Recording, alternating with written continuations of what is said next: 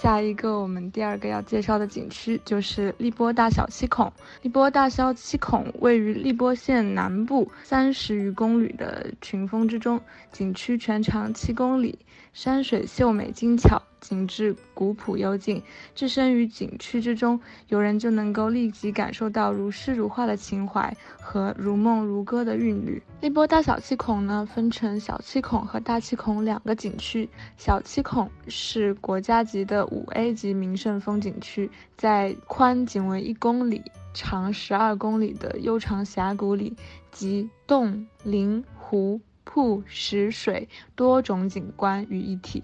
可以说是非常玲珑秀丽了，它也是中国的喀斯特地貌，然后这个也是一项非常的世界自然遗产。在我刚刚发送的图片的第一张就是小七孔的古桥，传说呢是有一对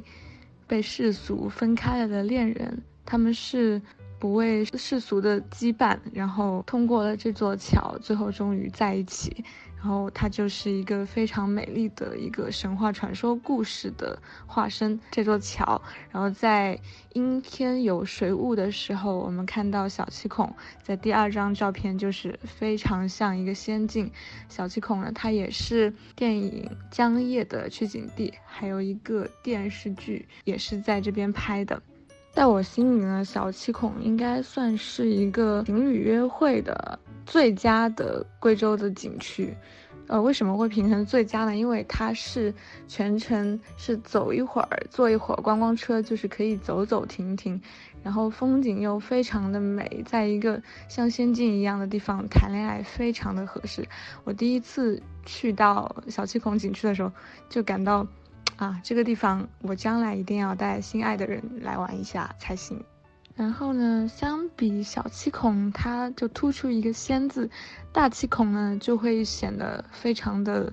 雄伟，然后奇险。大七孔景区是以原始森林、奇峰溶洞、峡谷伏流为主要景观，惊险神情，气势磅礴，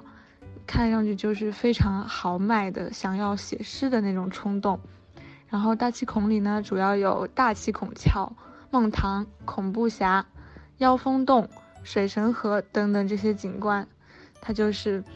一个类似有点像探险又需要一定体力的，可以锻炼身体的景区。